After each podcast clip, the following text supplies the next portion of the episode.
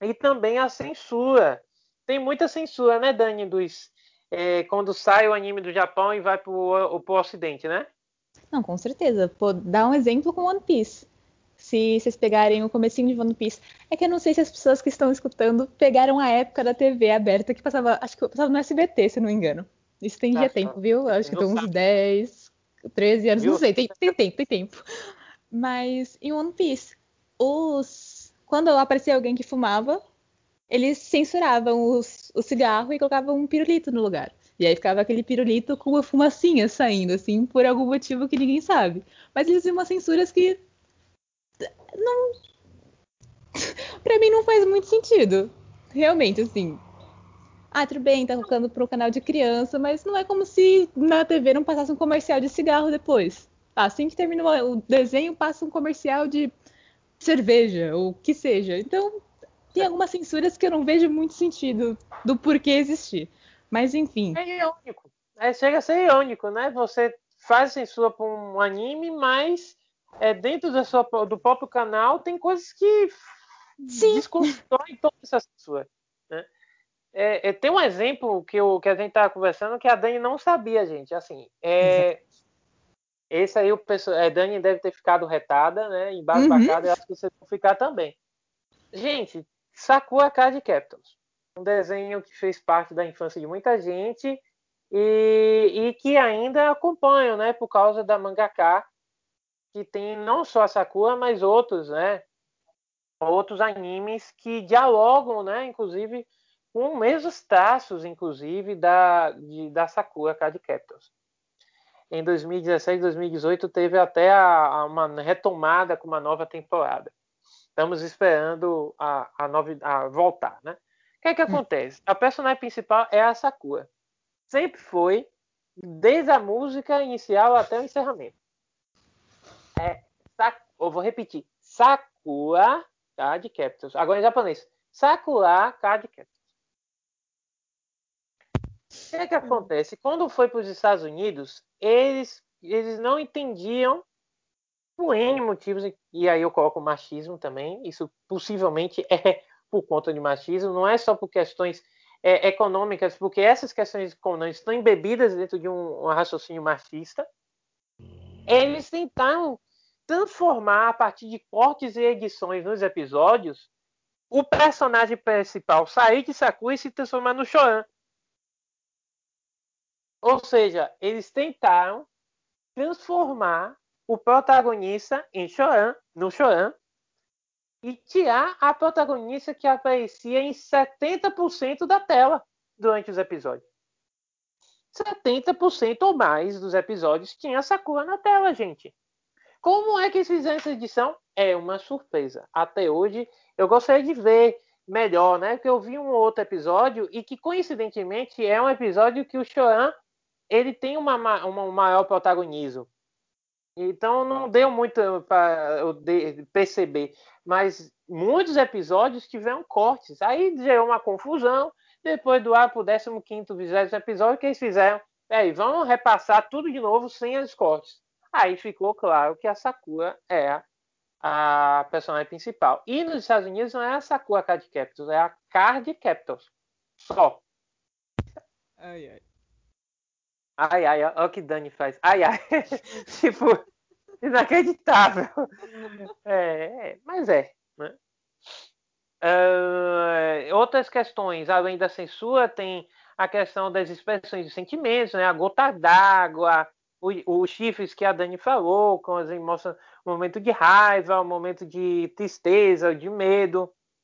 Os olhos grandes é uma característica clássica do, dos dos animes, é, ela mostra, é, é a expressividade, né? Tem uma frase bem legal, né? Que os olhos são a janela da alma, né? Isso parte não, não é do, só da cultura japonesa. É uma na cultura oriental isso se entende, né? Que os olhos são a janela da alma. E aí subentende que os olhos grandes eles dão, ele, os olhos na verdade eles emitem sentimentos, mais do que a expressão corpórea, as, as palavras. Os olhos, eles dão seriedade, eles dão tristeza, eles mostram felicidade, aí vai. Então, parte muito disso. Além de ser divertido, né? Eu acho que o, o desenho no mangá, né, o traço no mangá e também no anime, eles tornam a, o anime muito mais divertido. Com certeza.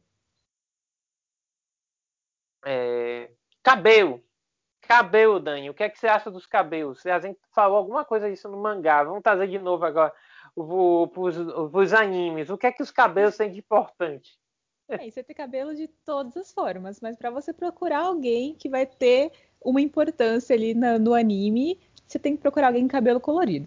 Se você olha assim no, numa imagem, aí tem um bando de figurantes de cabelo preto e tem uma pessoinha assim no fundo, assim, tem um cabelo colorido. Aquela pessoa 99% de chance ela vai ter alguma importância naquela cena. Ela vai ser um protagonista, vai ser, enfim, um amigo do protagonista, vai ser heroína. Mas aquela pessoa com certeza tem alguma importância. Então, se você é figurante, o cabelo é preto, normal, não sai muito ali do que a gente já conhece. Mas você tem o cabelo colorido, meu filho, certeza que você tem algum poder escondido, você é protagonista, você é vilão, você é alguém importante. E o pior, o cabelo. Jesus sabe como é que o pessoal consegue colocar, ter esses cabelos. Eu me lembro do Yu-Gi-Oh! Do Yugi Moto. Gente, que é aquilo? Que é aquele cabelo do Yugi, gente? Só existe esse cabelo, esse corte de cabelo no mundo inteiro. É inexplicável aquele cabelo do Yu-Gi-Oh! E ele é protagonista. Você olha e você fala que ele é importante. Não, não tem é, erro. É só olhar o Enigma do Milênio. É, aquilo, ali, é, aquilo ali é o quê, gente? Ali é um, um peso de 5 quilos ali no, no, pescoço dele. Ouro maciço. É, é exatamente. E, gente, pô, caramba. E aí eu fico impressionado como. Mas realmente, a roupa, a vestimenta, é, é, é a, a forma do corpo, né? Ela acaba trazendo características do para o personagem que são mais óbvias quando esse personagem é o principal. A gente tá falando das roupas, né, antes de começar o episódio, e aí eu lembro do Yu Yu Hakusho. Gente, pai, pensa, quem já assistiu Yu Yu Hakusho vai entender. Yusuke Hyameshi, o Amesh, ele é o único personagem da escola que usa a farda verde. Por quê? Porque ele comprou a farda do ano passado? O que é que ele fez? Ele não tocou, pintou, sabe? Eu não sei, mas ele é o único que tem farda verde. Todo mundo usa farda azul, as meninas, o Kuaba, os amigos dele, a gangue dele, mas ele é o único verde. Aí eu fico me perguntando por quê? que é, eu fui é o poder do protagonista. É o poder do protagonismo. Já vem com o personagem, não tem o que fazer. É igual o Goku, gente. O Goku ele é o colecionador de tingimentos de cabelo, né? As marcas de, de, de, pintura de cabelo devem amar o Goku. Porque todo anime ele muda de cabelo e fica super mega poderoso e mata o vilão. Mata não, derrota o vilão. Então, essas características são muito curiosas, né? A, a personalidade dos personagens eh, são bem, bem legais, né? De, de, de entendermos, né? Eles não são rasos. As características dos personagens eles são tem uma profundidade, tem uma coisa legal ali em cada um dos personagens. Tem um que é mais ao vivo cômico, tem outro que é o mais sisudo, o outro que é o equilibrado, o outro que é o sarcástico. É bem legal isso, essa, uhum. essa ideia. E as vozes, Dona Dani, e essas vozes dos animes, porque tem uma coisa aqui que os aqui no é, no Brasil o pessoal não entende. É, é, até encontro com pessoas mais jovens, até quando dou aula para criança, elas falam para mim, professor, por que aquele personagem ali na versão do, é, japonesa tem voz de menina, mulher quando é um homem? É isso o que eu acho bem legal da dublagem japonesa é que cada personagem ele vai ter uma voz de acordo vai, vai variar bastante, mas tipo de acordo com a personalidade do personagem, dependendo, né, se ele é um, enfim, protagonista, se ele for poderoso, se ele não for poderoso, se ele for amigo do protagonista, se for a heroína ou não, se é uma velhinha, se Por exemplo, acho que o melhor exemplo que a gente pode pegar é o tipo de voz de menina. Se você pega numa história, e aí você pega aquela menina que ela é mais, tipo, como eu posso dizer isso? Não vou dizer soberba, mas é aquela menina que ela tá acima das outras, que ela pode ser meio que a malvadinha. Tem um estilo de voz específico para esse tipo de personagem. A risada que a personagem vai ter é específico. É, é, então, essa mesmo. Essa mesmo. Então, tipo, você tem toda. Todas as características do personagem também vão estar embutidas na voz. Então, a dublagem é muito importante. E realmente pode acontecer uma boa parte dos protagonistas tem voz dublada por mulheres, dos protagonistas homens. Então, por exemplo, Naruto é dublado por uma mulher. O, o Luffy é dublado por mulher também. O Goku. Então, assim, não tem esse, digamos, esse preconceito de colocar mulheres para dublar homens no Japão. Não tem o menor problema. Na verdade, quase todas as histórias vai ter alguém dublando alguém do sexo oposto. O que eu acho é muito interessante. Isso, é, é, isso é então. é bem legal. Bem comum isso lá. É pra eu contar, gente. Não é algo. No... É, como a Dani tá falando, não é algo normal, não, não é algo, como posso dizer, é anormal, não é algo especial, raro, não. É comum, muito. É, em toda história, em toda história vai ter. É, por exemplo, a Masako Nozawa, que é a dubladora, é a atriz e dubladora de, de Goku. Ela é a dubladora de Goku desde que Dragon Ball existe. Ela hoje tem 80 anos e continua dublando Goku. é, é espetacular isso, entendeu? É, e aqui no Brasil tentaram fazer algo parecido no primeiro Dragon Ball, lá com o Goku era pequenininho, que onde trouxeram a, a irmã do Wendel Bezerra, que é o dublador hoje do Dragon Ball já há alguns anos, desde a saga é, de Piccolo para cá. É, e aí a voz da, da irmã é, do, do Wendel Bezerra, me esqueci o nome dela. É, ela é uma, é uma mulher, mas em nenhum momento eu me incomodei. E quando eu era, jovem, né, eu não percebia se tinha voz de homem ou mulher, não. Ah, depois que eu fiquei mais velho que eu descobri. Então lá no Japão é essa, é exatamente essa ideia, tá? Eles, eles entendem que o, o principal na dublagem não é se é homem ou mulher, é se a voz daquele personagem, se a, daquela atriz, aquele ator, se adequa ao tom que eles querem que o personagem tenha. Exatamente. E só para fazer um o contraponto. É também. O Kenshin também é uma mulher, diga. Pode ah, dizer, só que eu, eu dei uma googlada aqui bem rapidinho, é Úrsula Bezerra, o nome da irmã do. Isso. Pronto. É a Úrsula. Gente... É a Úrsula Bezerra, que ela faz, fez parte muito da, da minha vida ali com aquele Dragon Ball o Goku pequenininho. E é isso. Lá no Japão se valoriza o tom da voz, o timbre da voz. Ele não valoriza se é só homem ou mulher. Eles não categorizam uhum. por causa disso. Eles valorizam pela qualidade vocal mesmo. Isso é, isso é legal. Muito legal no Japão. Uhum. Curiosidade. Quais são as curiosidades que você pode nos dizer aqui, Dani? Sobre é os animes. fala de anime que veio de um mangá. Uma coisa que pode acontecer é que ele não vai seguir a risca a história que você pode estar esperando. Então, a gente pode dar o exemplo de Fullmetal. A gente sabe que tem dois Fullmetals, não é? Teve aquele primeiro, que na época, se eu não me engano, ainda o manga estava sendo lançado, e que acabou que as histórias divergiram uma da outra. O final divergiu, tudo divergiu, nada ficou do jeito que era pra ser. Não gosto muito do final do, do primeiro Fullmetal, acontece. Mas é isso. Virou aquilo ali, virou uma outra história fechou, terminou o anime, morreu. Ok. O mangá continuou, o mangá teve um final. E as pessoas falaram, por favor, faça, né? Refaça a história, o anime, pra gente poder ter um final decente. Acabou que refizeram o anime, que foi com Brotherhood agora, que saiu não sei quanto tempo, mas é mais recente. E que a história, ela, ela tem já toda. segue bem a risca a história do mangá. Mas isso é uma coisa que pode acontecer. Então, o anime, às vezes, ele vai ser adaptado de uma história que o mangá tem vários capítulos e o anime só vai ter 12. Então, você vai adaptar de uma forma que. da melhor forma possível, mas você não vai ter a profundidade que você teria no mangá.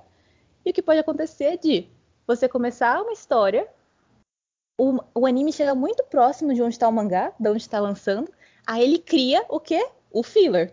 Aí vem aquela história que não é canon, né? Que ela não faz parte da, da história real. Por exemplo, deixa eu ver, acho que em Naruto, acho que o filler que eu consigo lembrar é de um de curry, que eles foram para uma loja comer curry, tipo, nada a ver com nada. Tipo, não existe, não faz parte. Você pode ignorar, você pode nem assistir, que não vai mudar nada na sua vida. Mas eles criam aqueles fillers chatíssimos, geralmente, para dar tempo da pessoa que está produzindo o mangá criar mais história. E aí o anime pode voltar a acompanhar. Mas às vezes nem sempre isso acontece. Às vezes ele dá essa curva e ele não consegue voltar para acompanhar o mangá. E aí acaba que fica tipo Fullmetal, que termina numa história nada a ver com nada e que a, o final não é o mesmo, as histórias acabam divergindo muito e parece que não é mais a mesma história. Fica tipo só os mesmos personagens, mas a história é outra. Então acho que é, essa... é, é 2010, Dani, complementando, agora ajudando você também. Aqui a, a pesquisa é imediata. Ah. É, o primeiro metal foi de 2001, 2002 até 2003 e o Brotherhood, ele é de 2010, 2011.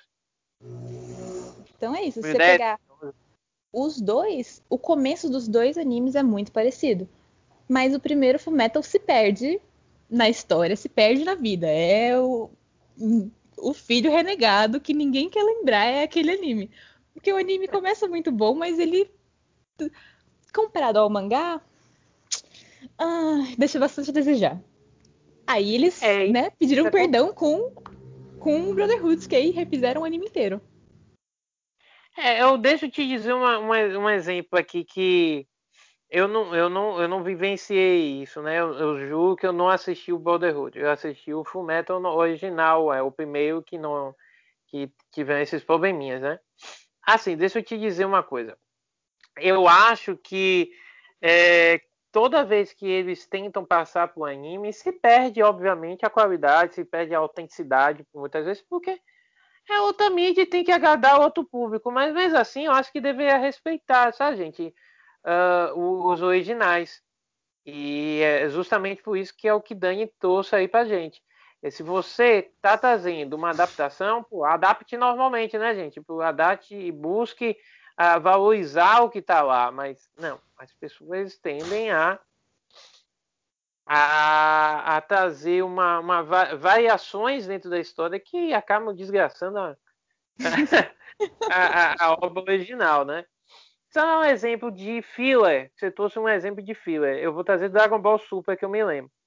O criador, a, a, o Akira Toriyama, ele é criador do Dragon Ball, foi mais conhecido por isso, e pelo robô, a pequena robô, a Ali, que é uma robôzinho super poderosa, super forte, de um outro mangá, né, e anime que foi produzido, né? Não teve tanto sucesso com o Dragon Ball, obviamente.